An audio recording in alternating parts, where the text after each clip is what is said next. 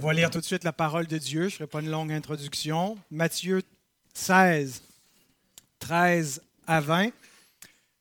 Euh, je lis jusqu'au verset 20 pour nous donner la péricope en entier, mais euh, on n'aura pas assez de temps pour euh, dépasser l'exposition du verset 17. Donc on va, on va lire 13 à 20, mais je vais prêcher sur 13 à 17.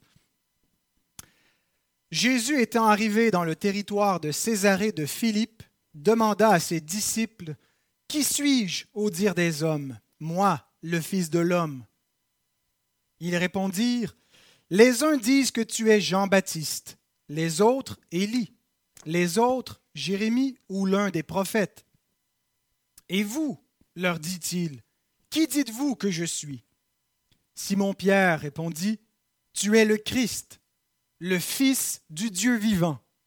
Jésus, reprenant la parole, lui dit, tu es heureux, Simon, fils de Jonas, car ce ne sont pas la chair et le sang qui t'ont révélé cela, mais c'est mon Père qui est dans les cieux. Et moi je te dis que tu es Pierre, et que sur ce roc je bâtirai mon Église, et que les portes du séjour des morts ne prévaudront point contre elle. Je te donnerai les clés du royaume des cieux. Ce que tu liras sur la terre sera lié dans les cieux, et ce que tu délieras sur la terre sera délié dans les cieux. Alors il recommanda aux disciples de ne dire à personne qu'il était le Christ.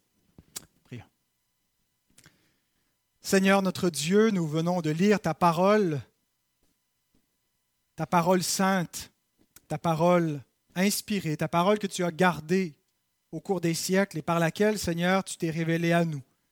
Nous avons été sauvés par la prédication de la parole vivante. Par elle, Seigneur, tu as régénéré nos âmes parce qu'elle est une semence vivante qui agit dans le cœur de l'homme. Et Seigneur, tu as suscité dans nos cœurs la foi par la puissance de ton esprit et l'efficacité de cette parole. Et encore aujourd'hui, par cette même parole, tu gardes notre foi. Tu la purifies des, impuretés que nous ramassons, Seigneur, dans ce monde par des conceptions étrangères à la vérité. Seigneur, que tu puisses encore ce matin agir par cette parole avec puissance et que tu puisses te révéler, sauver des âmes, Seigneur, parmi ceux qui vont entendre cette parole prêchée ici même ou ailleurs, Seigneur, qui vont entendre cet évangile, qui vont entendre le nom de Christ et entendre qui il est et pourquoi est-ce qu'ils ont besoin de lui. Seigneur, que tu puisses ouvrir le cœur et l'intelligence des hommes pour qu'ils croient cet évangile et qu'ils aient la vie éternelle en croyant en ton Fils. Nous te prions en lui, Jésus. Amen. Vous pouvez vous rasseoir.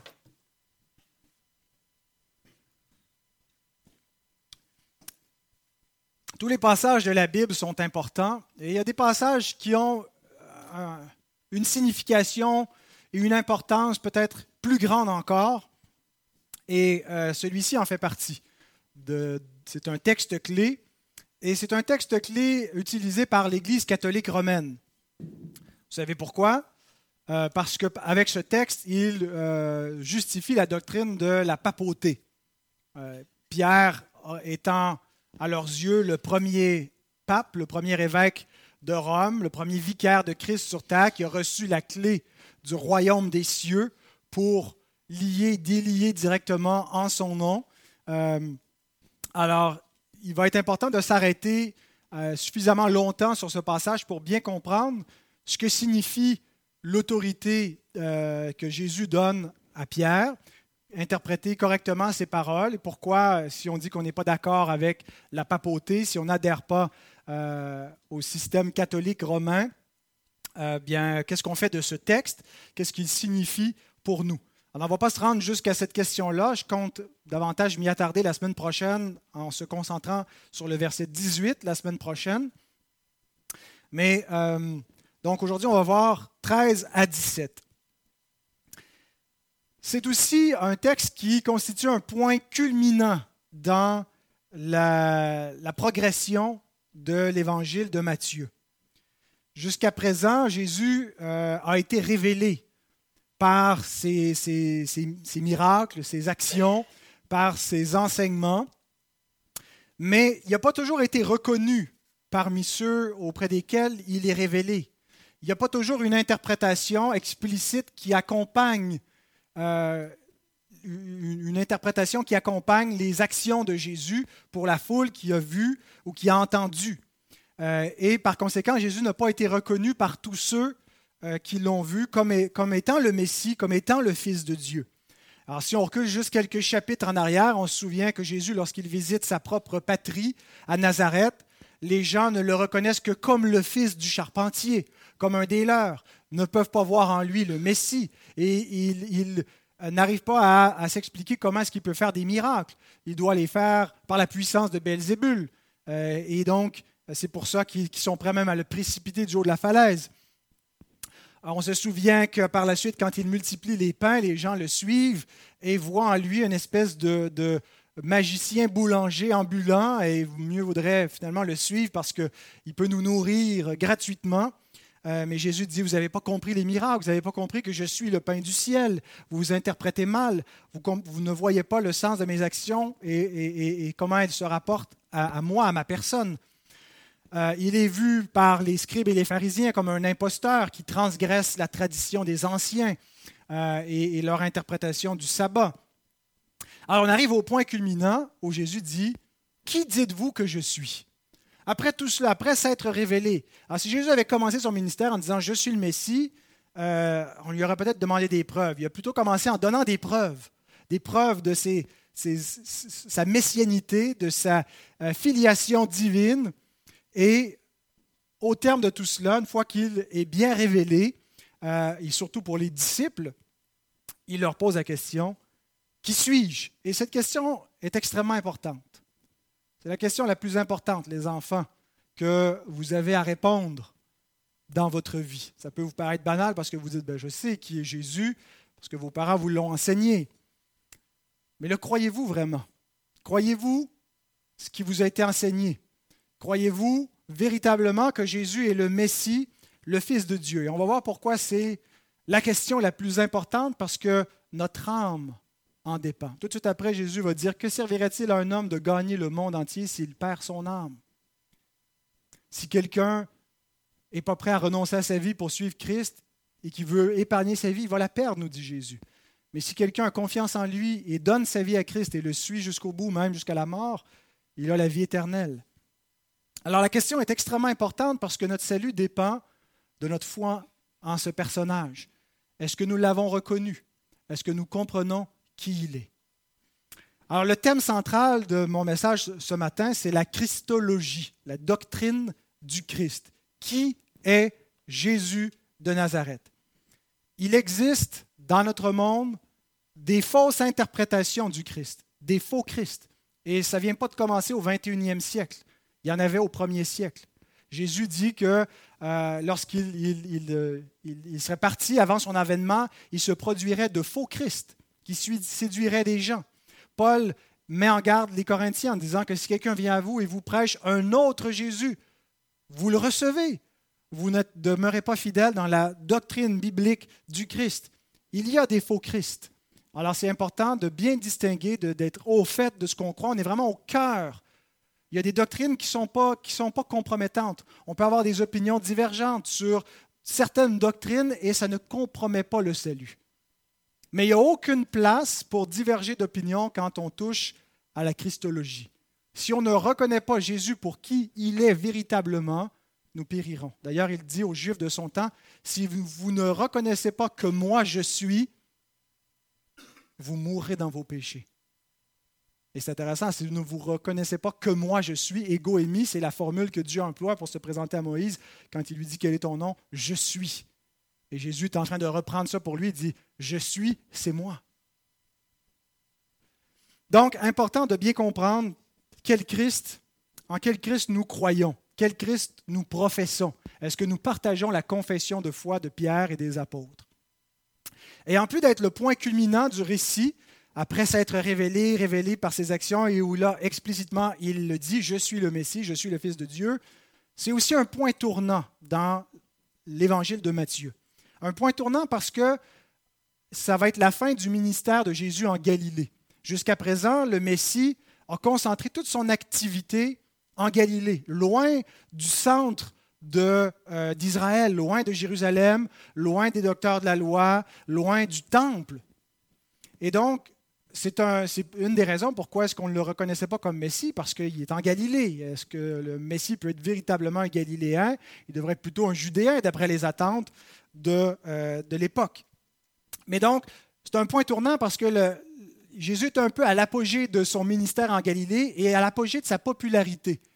Et il va prendre la pente descendante à partir de ce moment-là vers Jérusalem et vers la croix.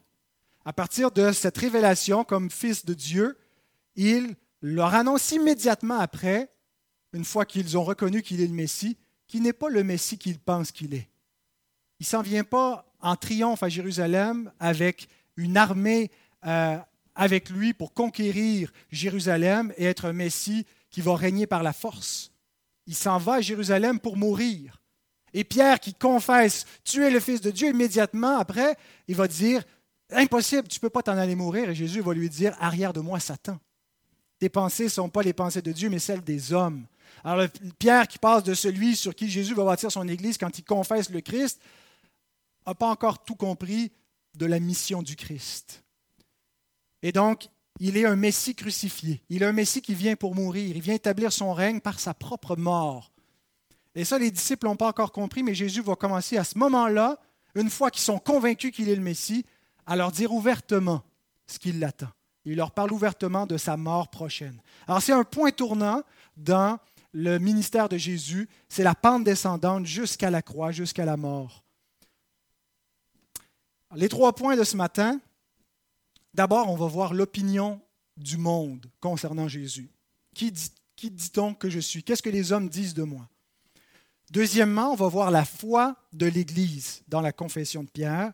Et troisièmement, au verset 17, la béatitude des croyants, qui est comme la bénédiction que le Christ déclare, confère à ceux qui ont cette confession de foi. Alors commençons avec l'opinion du monde, versets 13 et 14. La scène se passe à Césarée de Philippe. Dans la Bible, il y a deux villes qui portent le nom de Césarée, une ville euh, côtière sur le bord de la Méditerranée. Ce n'est pas celle-là. C'est plutôt une ville qui se trouve dans la Traconite, au nord de la Galilée, environ à 80 km au nord de Capernaum. Et l'emplacement est significatif. Je trouve que c'est significatif que le Messie, là où il décide de se révéler pleinement et d'affirmer explicitement qu'il est le Messie, qu'il est le Fils de Dieu, de plus laisser seulement euh, sous-entendre la chose, mais le dire clairement, ben, il le fait en plein territoire des gentils, loin du temple, loin d'Israël. Et, et, ça va un petit peu dans le sens que ce que Matthieu nous montre, que Israël a méconnu le, Messie qui lui était envoyé, puis c'est les païens qui ont cru en lui. là, au moment où il se révèle comme le Messie, c'est chez les païens, parce que c'est les païens qui vont le reconnaître comme le Messie, tandis qu'Israël tombe dans l'endurcissement et ne voit pas en Jésus le Messie qu'il attendait. Ensuite, Jésus pose une question. Qui suis-je au dire des hommes, moi, le Fils de l'homme il ne pose pas la question pour s'informer, comme s'il ne le savait pas et puis il veut se renseigner. Il ne pose pas la question pour laisser les options ouvertes puis dire Que suis-je pour vous? Puis euh, qu'est-ce que je représente pour vous? Où chacun subjectivement détermine qui est le Christ. Euh, il y a une petite chanson comme ça. Il est quoi pour toi? Euh, et où là, la personne, on lui tend le micro, puis elle dit ben, Pour moi, il est mon ami, pour moi, il est mon confident. Bon, généralement, c'est correct, ça reste dans les paramètres de l'orthodoxie. Mais comprenons que ce n'est pas à nous de définir qui est le Christ, mais à confesser qui il est selon ce que l'Écriture nous révèle de lui. Alors il pose cette question pour nous faire réfléchir, pour nous faire réfléchir aussi aux opinions des hommes, pour être prêt à, répondre euh, aux hommes qui ont des opinions sur Jésus. Et il y a une comparaison. Il y a d'un côté l'opinion humaine, l'opinion du monde, et il y a la foi des disciples qui vient de l'Esprit. La foi qui est un don de l'Esprit Saint qui permet de reconnaître qui est le Christ. Et d'ailleurs, il le dit explicitement que ceux qui voient et qui reconnaissent en lui le Messie, c'est le Père qui leur révélé. La question dit littéralement, que disent les gens au sujet du Fils de l'homme? Jésus ne pose pas la question, qu'est-ce que les gens disent de moi, mais il la pose à la troisième personne. Que disent les gens au sujet du Fils de l'homme? Et le Fils de l'homme semble être un des titres préférés que Jésus utilise pour se désigner lui-même. Probablement parce que ce titre n'était pas entaché d'opinions préconçues concernant le règne du Messie. C'est un titre qui vient de l'Ancien Testament et contrairement au titre Messie, le oin qui devait venir, où on avait une attente spécifique de ce que devait être le Messie, Fils de l'homme n'était pas un titre ah, d'usage euh, à ce moment-là. Et donc Jésus l'utilise un peu parce qu'il est comme vierge, il n'y a pas de conception préconçue qui vient l'entacher, alors il peut clairement euh, s'associer avec cette figure et lui-même euh, meubler ce qu'elle veut dire, donner la, substance de, ce, de cette figure messianique qu'on retrouve dans le prophète Daniel au chapitre 7, versets 13 à 14. Le prophète Daniel, qui est en exil à Babylone, a reçu des visions de ce qui allait se passer euh, six siècles plus tard, lorsque le royaume messianique serait établi sur la terre. Et il écrit ceci au verset 13 et 14. Je regardais pendant mes visions nocturnes, et voici sur les, nuées des cieux arriva quelqu'un de semblable à un fils de l'homme. D'où vient l'expression le fils de l'homme. Il s'avança vers l'ancien des jours, et on le fit approcher de lui. On lui donna la domination, la gloire et le règne, et tous les peuples, les nations et les hommes de toute langue le servirent. Sa domination est une domination éternelle qui ne passera point, et son règne ne sera jamais détruit. Jésus s'identifie directement avec ce Fils de l'homme. Et donc, depuis le moment où Jésus utilise cette expression, les disciples ont fini par comprendre que quand Jésus parle du Fils de l'homme, il parle de lui-même. Ce Fils de l'homme qui doit s'avancer devant l'Ancien des jours, donc un homme. Jésus a une pleine nature humaine. Il est 100% homme, il n'y a pas juste l'apparence d'un homme, et il va s'avancer pour recevoir le règne. Alors Jésus pose la question, qu'est-ce que les gens pensent du Fils de l'homme? Autrement dit, qu'est-ce qu'ils pensent de moi? Et les opinions en vogue à l'époque, ils nous en, sont rapportées ici par les disciples. D'abord, Jean-Baptiste. On a vu déjà au chapitre 14 que Hérode, le roi Hérode, partageait cette opinion. Il avait fait décapiter le prophète Jean-Baptiste parce qu'il n'acceptait pas le reproche que celui-ci lui faisait concernant son remariage adultère avec sa belle-sœur. Et euh, il entendait tout ce que Jésus faisait euh, et les miracles qui se produisaient, et il croyait donc que ce Jésus dont il entendait parler était Jean-Baptiste ressuscité. C'est pour ça qu'il se faisait des miracles par lui. Et donc, d'autres que Hérode avaient cette opinion sur Jésus. Jésus était sur la pente ascendante une fois que euh, Jean-Baptiste est sorti du décor. Hein. Jean-Baptiste a précédé le Christ, il lui ouvrait la voie, a préparé le peuple pour lui. Alors c'est comme s'il a, disparu. alors les gens, certains croyaient, ben c'est, il est ressuscité en fait. D'autres croyaient qu'il était Élie. Pourquoi est-ce qu'il croyait qu'il était Élie? Parce qu'il y a la dernière prophétie de l'Ancien Testament. Dieu annonce qu'il enverrait Élie pour précéder le royaume des cieux. On lit dans le dernier livre de l'Ancien Testament, le prophète Malachie, au chapitre 4, versets 5 et 6. Voici, je vous enverrai Élie, le prophète, avant que le jour de l'Éternel arrive, ce jour grand et redoutable. Il ramènera le cœur des pères à leurs enfants et le cœur des enfants à leur père, de peur que je ne vienne frapper le pays d'interdit.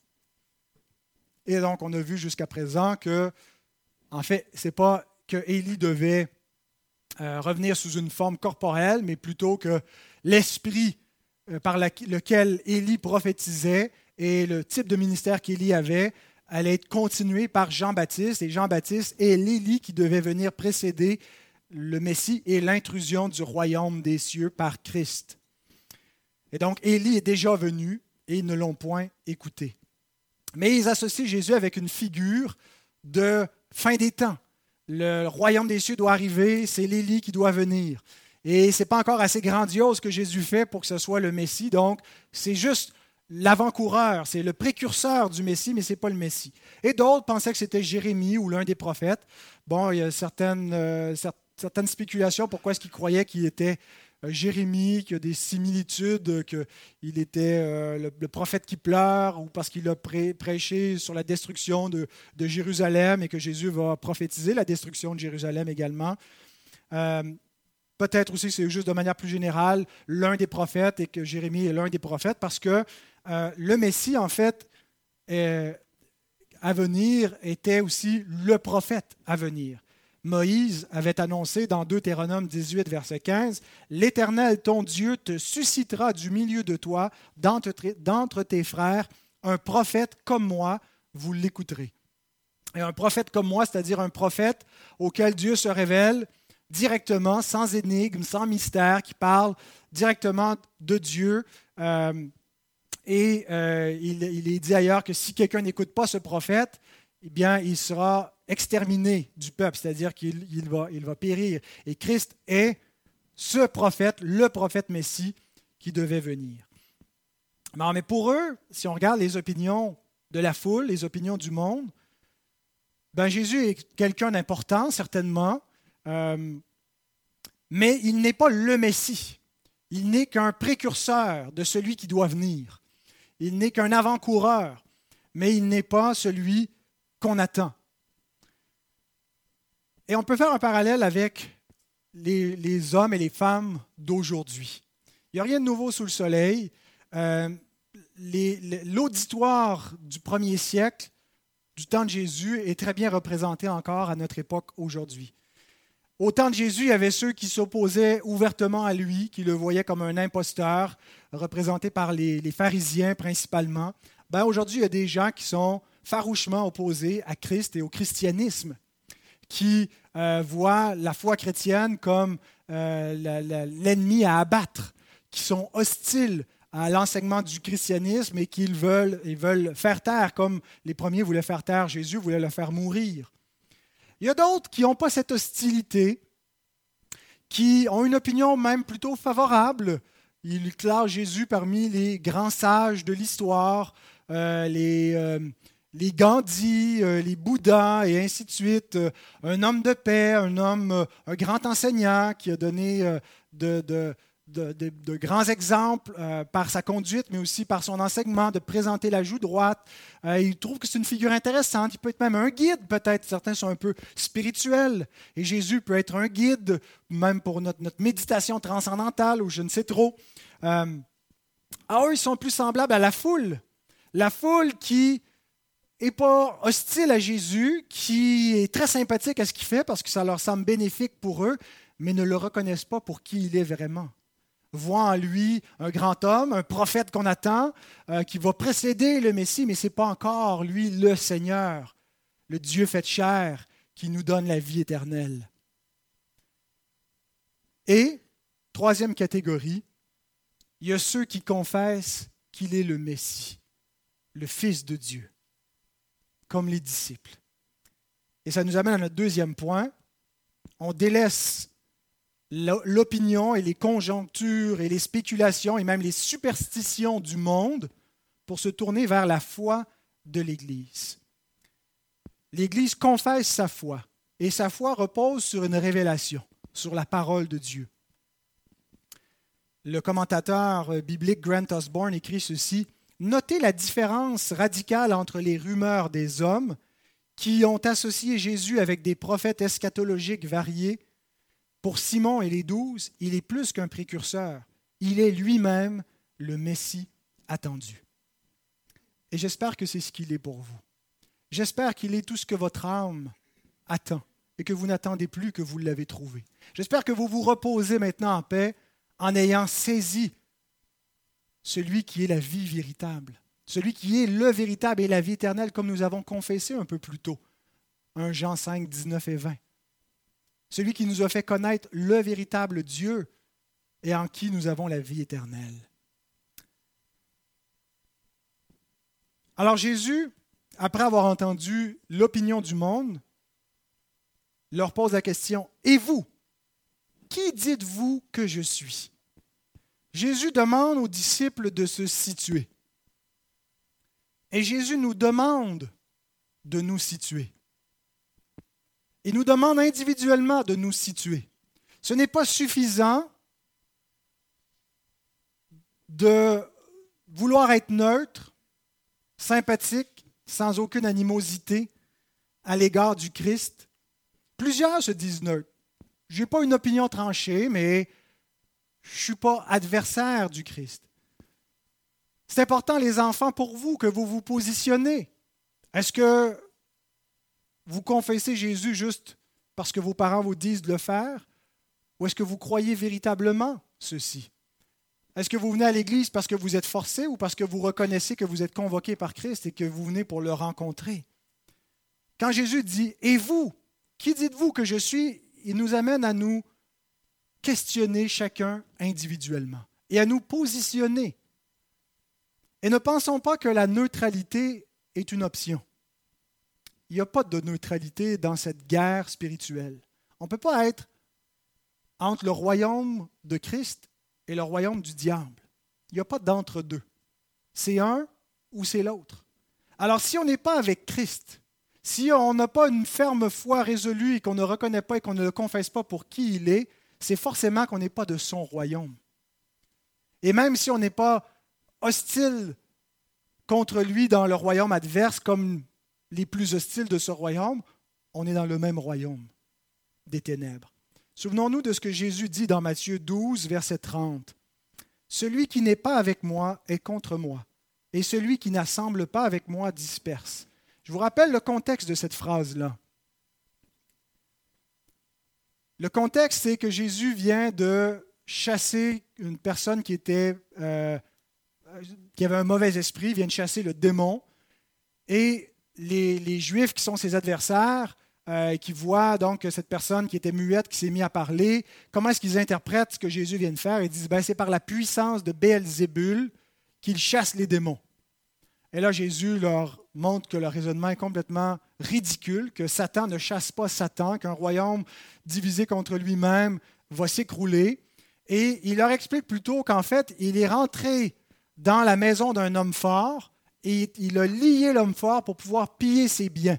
L'homme fort, c'est le diable, et il y a des captifs du diable dans le monde depuis la chute. Les hommes sont sous la captivité de l'ennemi par leurs pensées, par leurs addictions, par toutes sortes de comportements où ils sont captifs du péché et de la puissance des ténèbres. Et Christ vient les libérer, les affranchir pour les transporter dans son royaume et leur donner la vie éternelle.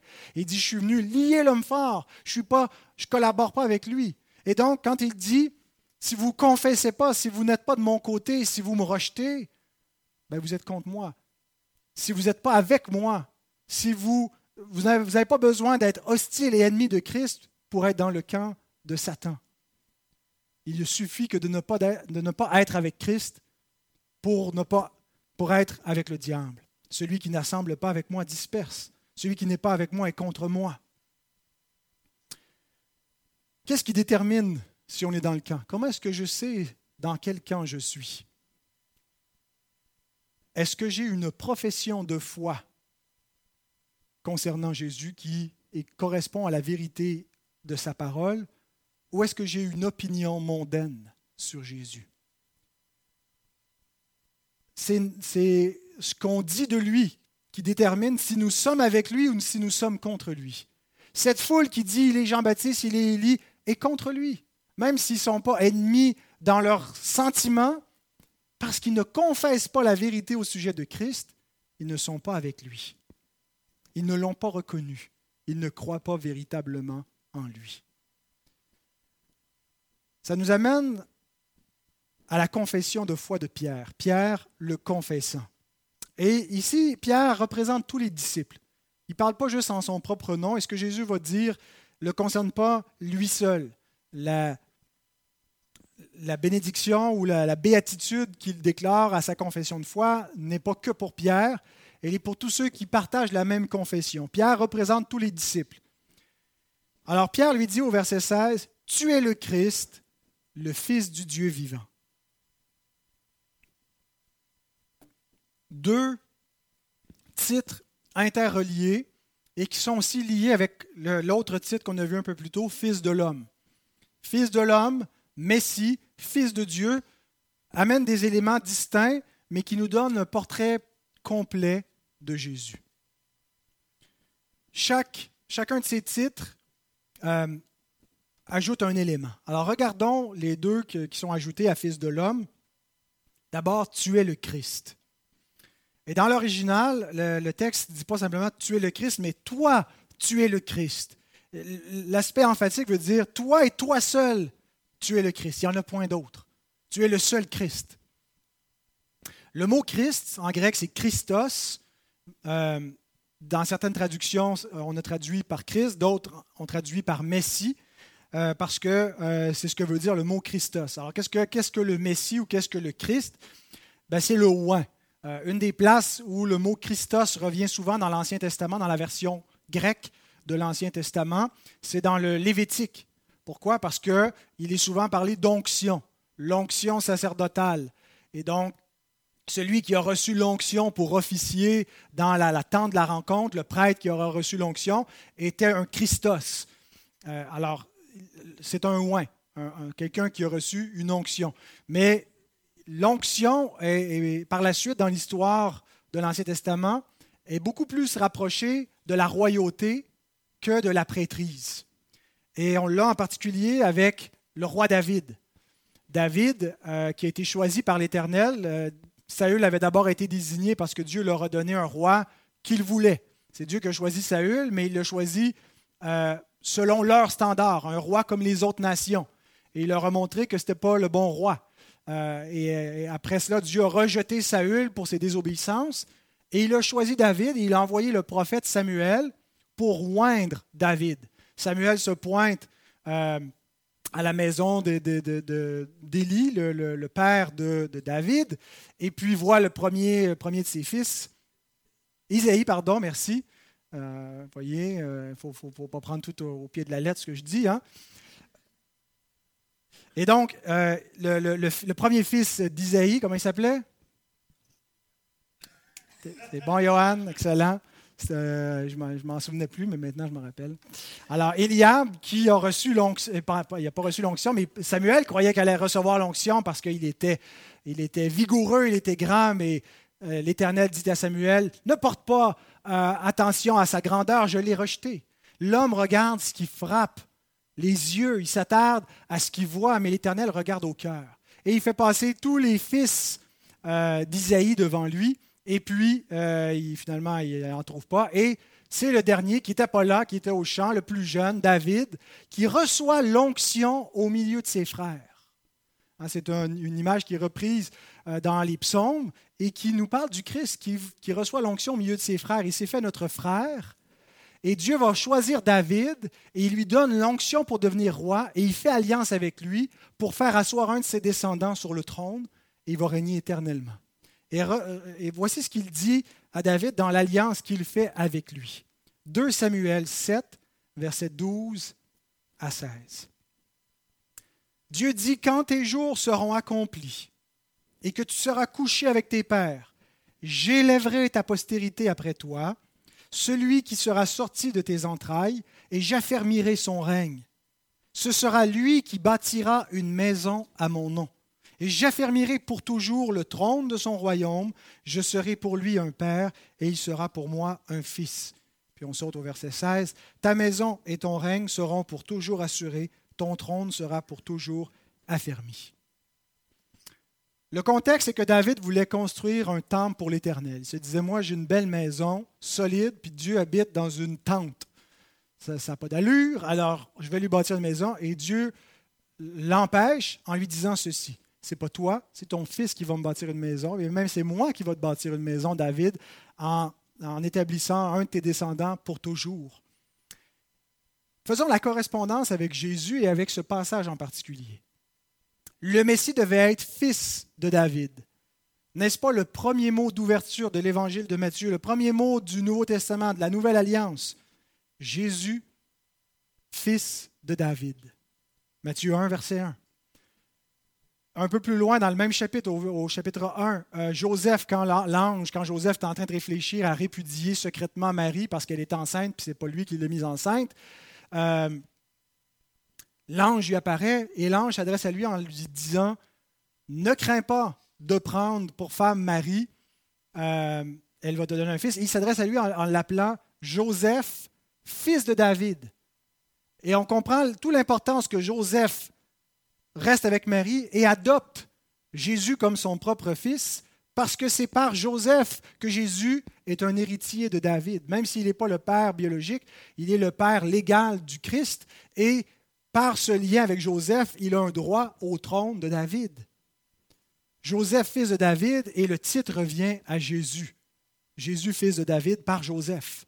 Il est appelé à plusieurs reprises fils de David. Jusqu'à présent, on l'a vu, les aveugles qui se font guérir au chapitre 9, la foule au chapitre 12, et à l'extérieur des limites d'Israël au chapitre 15 par la femme cananéenne qui savait mieux que beaucoup en Israël qui était cet homme. Elle l'appelle Jésus, fils de David. Le fils de David donc nous rappelle que le Messie serait un homme. Nous parle donc, il ne va pas être un ange, il ne va pas être simplement divin, mais il va être humain à 100%. Il est un descendant de David. Mais il va être aussi fils de Dieu. Le verset 14 nous dit, Je serai pour lui un père. Il est déclaré fils de Dieu plusieurs fois, et d'ailleurs c'est le deuxième titre qu'on va voir dans un instant, après avoir examiné le premier, le Christ. Il déclaré plusieurs fois euh, fils de Dieu à son baptême, où Dieu lui-même dit euh, Celui-ci est mon fils. Le diable reconnaît qu'il est le fils de Dieu dans la tentation des airs. Les démons euh, du Gadarénien, quand il les chasse, il l'appelle le fils de Dieu. Et les disciples, lorsqu'il apaise la tempête, il dit Celui-ci est véritablement le fils de Dieu. Ensuite, donc, en plus d'être fils de David et fils de Dieu, il devait bâtir la maison. N'est-ce pas exactement ce que Jésus nous dit ici? Je bâtirai mon Église. Et, si certains pensent que la maison de Dieu, c'était le temple, et attendent la reconstruction du troisième temple pour que la maison de Dieu existe sur terre, n'ont rien compris de la typologie du temple et des prophéties bibliques. La maison de Dieu, c'est nous, nous dit l'Épître aux Hébreux. Nous sommes sa maison, nous qui sommes bâtis par le Fils. Euh, et, Paul dit à, Timothée, euh, euh, voilà comment il se faut se conduire dans l'Église de Dieu qui est la maison du Dieu vivant.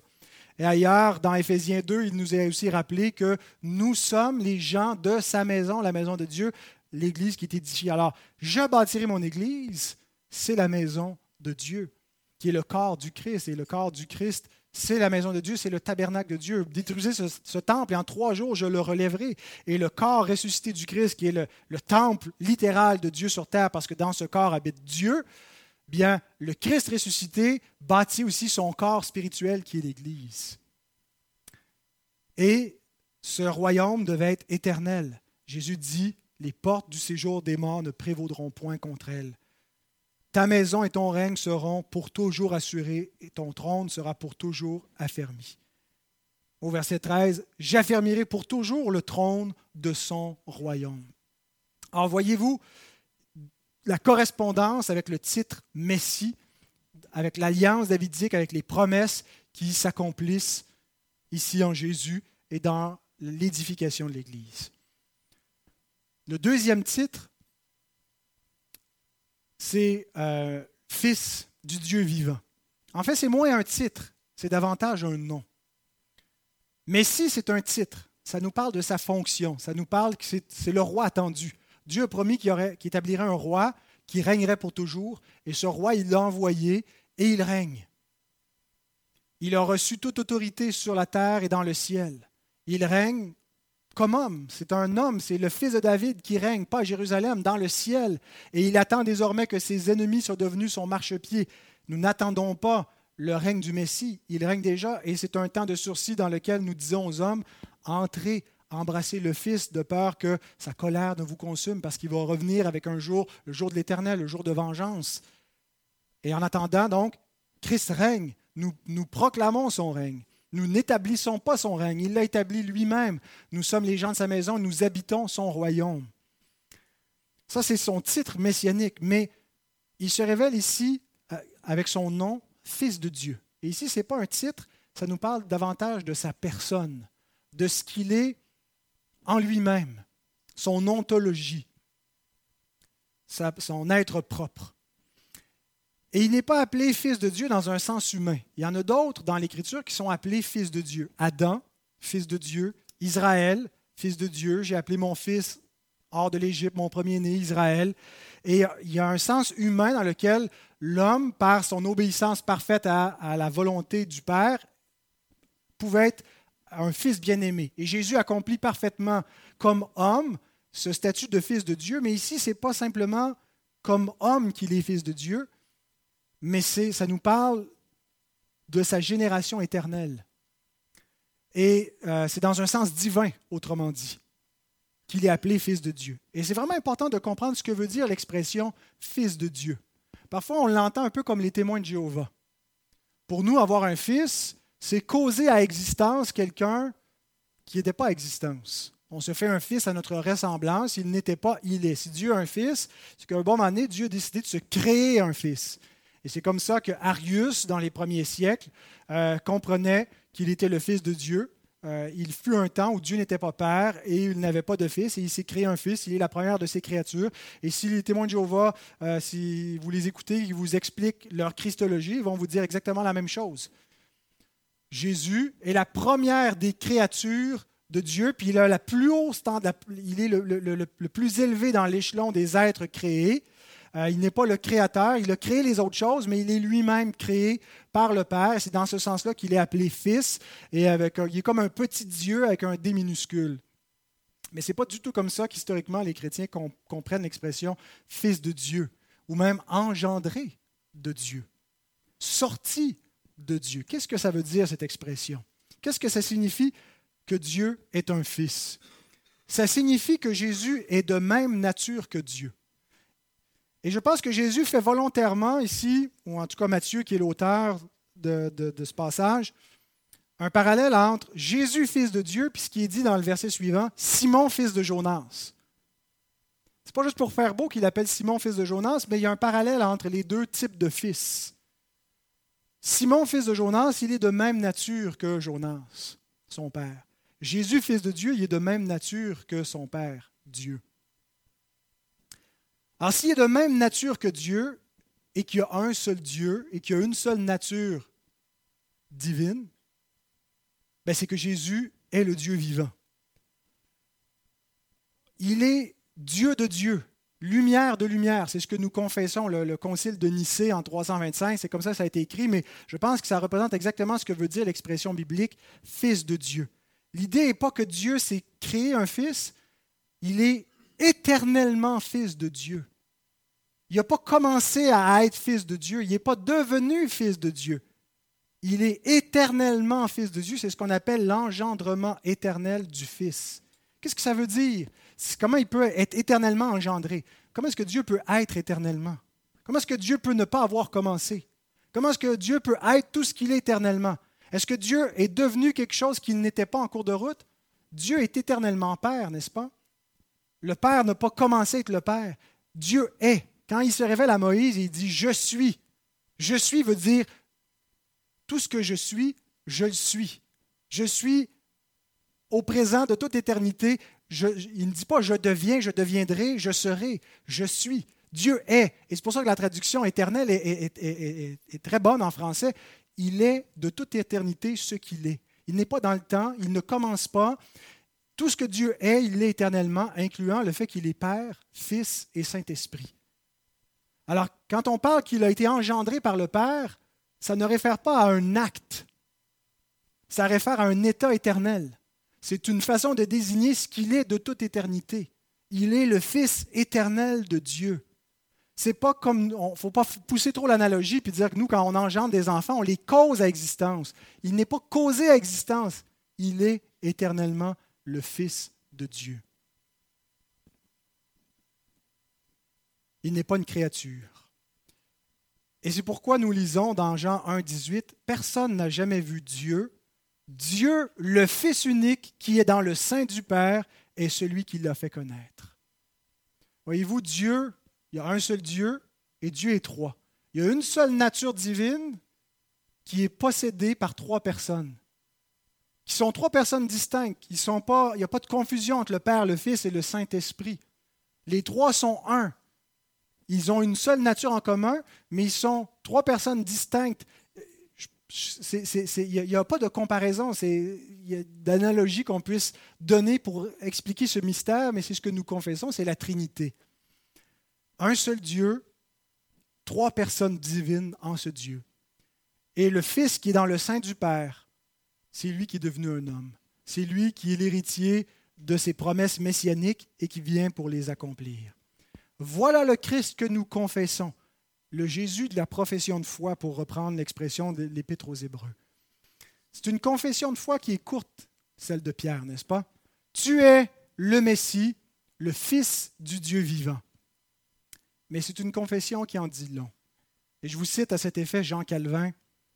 Il dit, La confession est courte, mais elle embrasse tout ce que notre salut contient. Car la désignation Christ ou oint inclut à la fois un royaume et un sacerdoce éternel, afin de nous réconcilier à Dieu. Et grâce à l'expiation de nos péchés par son sacrifice, il nous obtient une justice parfaite et nous prend sous sa protection pour nous soutenir, nous pourvoir et nous enrichir de toutes les bénédictions décrites. Et justement, on termine avec la bénédiction décrite. Au verset 17. Jésus, reprenant la parole, lui dit, Tu es heureux, Simon, fils de Jonas, car ce ne sont pas la chair et le sang qui t'ont révélé cela, mais c'est mon Père qui est dans les cieux. Deux éléments. La, béatitude qui est déclarée et la foi que Pierre possédait. Tu es heureux réfère pas à une simple émotion humaine. N'est pas juste un ressenti subjectif. C'est une déclaration divine de béatitude. La béatitude, ce n'est pas d'abord une émotion, c'est un état spirituel, c'est une position, c'est un salut, duquel découlent des dispositions émotives joyeuses, découle la joie, la paix, mais c'est pas premièrement le salut ne réside pas dans une émotion, réside dans une position de bénédiction qui est déclarée ici tu es heureux, tu es béni. Exactement comme on a au début du sermon sur la montagne, heureux les pauvres en esprit, heureux ceux qui ont le cœur pur et ainsi de suite. Les heureux sont ceux qui sont déclarés bénis en position parce qu'ils sont les héritiers du salut. Qu'est-ce qui cause donc cet état béatifique? Et, quand on parle de la vision béatifique, voir Dieu, hein, heureux ceux qui ont le cœur pur car ils verront Dieu. La béatitude ultime, c'est l'état de félicité suprême. L'état qu'on ne peut pas goûter pleinement maintenant. On goûte un peu la joie par le Saint-Esprit, maintenant ici-bas, mais la plénitude et le bonheur parfait, c'est la bénédiction à la résurrection finale. Qu'est-ce qui en est la cause de cette joie-là, sinon que de le connaître lui? Comment, pourquoi est-il déclaré heureux? Qu'est-ce qui fait le bonheur? Oh, tu es heureux, Pierre, parce que tu as découvert l'équilibre parfait de la vie entre le travail, le repos, et tu es maintenant une personne zen. Ce qui fait le bonheur ultime de l'homme, c'est ce que Pierre vient de confesser. Il a compris, il a, il saisi le Saint Graal, il a saisi la vie éternelle, il a confessé la vérité. Jean 17, 3, la vie éternelle c'est qu'ils te connaissent, toi le seul vrai Dieu et celui que tu as envoyé, Jésus-Christ. La vie éternelle consiste à connaître Dieu. La béatitude consiste à connaître, et on sait que nous connaissons Dieu quand nous confessons ce que Pierre confesse. Alors, qui aura la vie éternelle? Ceux qui l'ont déjà. Ça commence sur terre. Ça commence par une régénération de l'âme et ça se manifeste par une profession de foi. Et l'homme qui a Christ pour trésor possède tous les trésors en un, pour paraphraser euh, un pasteur Tozer qui disait cela. L'homme qui possède Christ pour trésor possède tous les trésors en un. Jean Calvin le dit avant lui un peu de manière différente. Il écrit Quiconque a reçu Christ ne manque d'aucune chose nécessaire à la joie parfaite, puisque nous ne pouvons pas désirer quoi que ce soit de meilleur que la gloire éternelle de Dieu, de laquelle Christ nous met en possession. Il nous reste une seule question à se poser. Est-ce que je possède ce trésor? Est-ce que je possède cette félicité éternelle? Est-ce que j'ai saisi la vie véritable ou est-ce que je suis encore en train de courir après des choses vaines pour combler mon âme, pour trouver la paix, pour trouver le sens à ma vie et je vais m'inventer une vérité pour satisfaire que j'ai trouvé de quoi, mais je vais me tromper d'un mensonge? Est-ce que j'ai ce trésor? Est-ce que j'ai la vraie foi, autrement dit? Et pour avoir la vraie foi, il faut avoir la bonne confession de foi. Je ne parle pas de la 1689, je parle de la confession de foi qu'on vient de lire, celle de Pierre. Tu es le Messie, le Fils du Dieu vivant. Est-ce que c'est quelque chose que nous pouvons professer en comprenant ce que nous disons et en croyant ce que nous affirmons? Ce n'est pas une formule magique.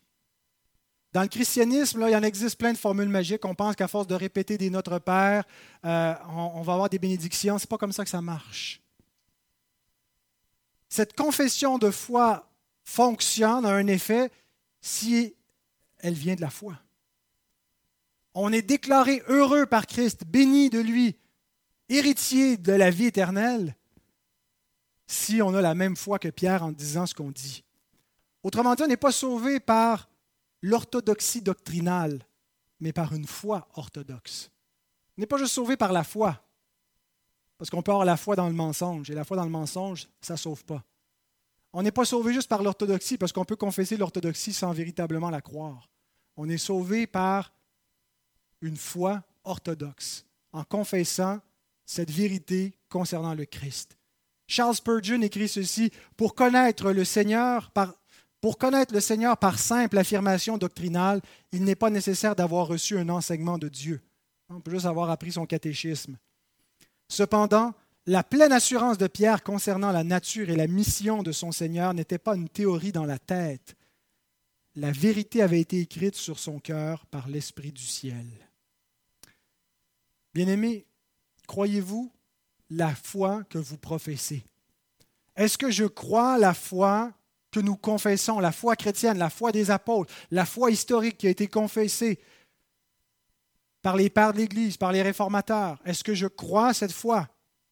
Et je sais que quand on pose cette question, il y a un danger de tomber dans la, psychanalyse de notre propre foi, puis on analyse notre foi, puis on finit par avoir la foi dans notre foi plutôt que de la foi en Christ.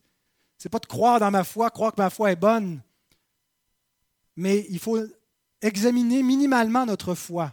Est-ce que j'ai foi en Jésus comme Messie, comme Sauveur? Est-ce que j'ai foi en Jésus comme mon Sauveur? Qu'est-ce que la vraie foi, on dit dans le catéchisme d'Aldelberg? Ce n'est pas seulement reconnaître ces vérités comme vraies, mais les reconnaître comme étant des vérités que je m'approprie. Que c'est vrai pas seulement des hommes, il n'est pas seulement le sauveur des hommes, il est mon sauveur. J'ai confiance en lui pour me sauver. Est-ce que j'ai cette foi en lui? 1 Jean 5, 1. Quiconque croit que Jésus est le Christ est né de Dieu. C'est une bonne nouvelle. Parce que parfois, on ne sait pas si on est né de Dieu. Je ne me suis pas senti naître de Dieu. Je ne me souviens pas non plus d'être né. Ça ne s'est pas enregistré dans ma mémoire, mais je sais que c'est sûrement arrivé. Je suis là pour en témoigner. Et parfois, on n'a pas l'assurance du salut parce qu'on attend une expérience, parce qu'on examine notre foi. Mais voyez ce qui nous est donné ici. Ne perdons pas la simplicité de la foi. Quiconque croit que Jésus est le Christ est né de Dieu. Je n'ai pas tout saisi, je n'ai pas tout compris ce que ça veut dire exactement qu'il est le Christ. Je ne suis pas certain de maîtriser la doctrine de Dieu, la Trinité et la, la Christologie sur le bout des doigts. Mais je sais que j'ai la foi en lui. J'ai la foi qu'il est le Sauveur. J'ai la foi qu'il est le Messie. J'ai la foi qu'il est le seul qui peut me sauver. Je ne crois pas en moi-même. Je ne crois pas dans les hommes. Je ne crois pas dans la science pour me délivrer.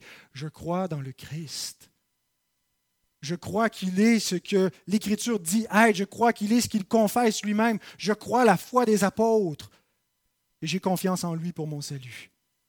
Reconnaissons, bien aimés, que si nous avons une telle foi, ce n'est pas la chair et le sang qui nous l'ont donné.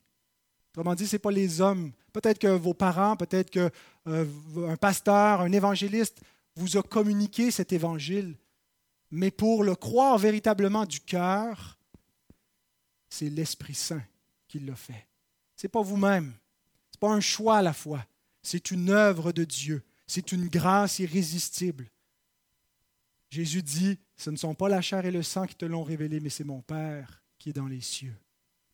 Et c'est lui que tu dois remercier. C'est à lui que tu dois donner gloire. Je termine avec une dernière citation des Écritures où Jésus dit la même chose un peu plus tôt dans Matthieu 11, 25 et 27. Je te loue, Père, Seigneur du ciel et de la terre, de ce que tu as caché ces choses aux sages et aux intelligents, et de ce que tu les as révélées aux enfants. Beaucoup d'hommes ont regardé le Christ, n'ont pas cru en lui. Leurs yeux étaient voilés, leur cœur était endurci, et l'homme naturel ne peut pas croire en Dieu, ne peut pas reconnaître Jésus comme Messie. Pour lui, c'est une folie, cet évangile. Ce Messie crucifié, c'est une folie. Et si Dieu nous laisse à nous-mêmes, nous sommes dans le même camp de ceux qui rejettent Christ ou de ceux qui interprètent faussement le Christ. Mais il a plu au Père. Je te loue, Père. Je te loue de ce que tu l'as voulu ainsi. Toutes choses m'ont été données par mon Père, et personne ne connaît le Fils si ce n'est le Père. Personne non plus ne connaît le Père si ce n'est le Fils et celui à qui le Fils veut le révéler.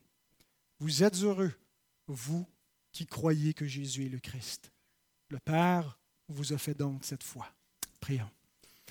Notre Père, notre Dieu, merci de ce qu'encore une fois, ton Fils nous a été dépeint par les pages de ta parole dans cet évangile glorieux, cet évangile éternel que toi-même tu annonces aux hommes comme une bonne nouvelle qu'ils doivent croire, à laquelle ils doivent porter attention. Donne-nous, Seigneur, de ne pas être si préoccupés par notre vie présente pour étouffer la semence de ta parole en ne lui accordant pas d'importance. Donne à tous ceux qui ont entendu cet évangile aujourd'hui de s'y attacher, de peur d'être entraînés loin de lui. Qu'ils puissent croire, Seigneur. Donne-nous la foi pour croire, Seigneur. La foi vient de ton esprit. Et c'est une grâce, Seigneur. Et nous te supplions d'accorder encore cette grâce aujourd'hui, parce que tu es bon, parce que tu es miséricordieux. Et nous te prions au nom de celui que tu nous as donné pour que nous te connaissions et que nous ayons la vie en lui. Jésus ton Fils. Amen.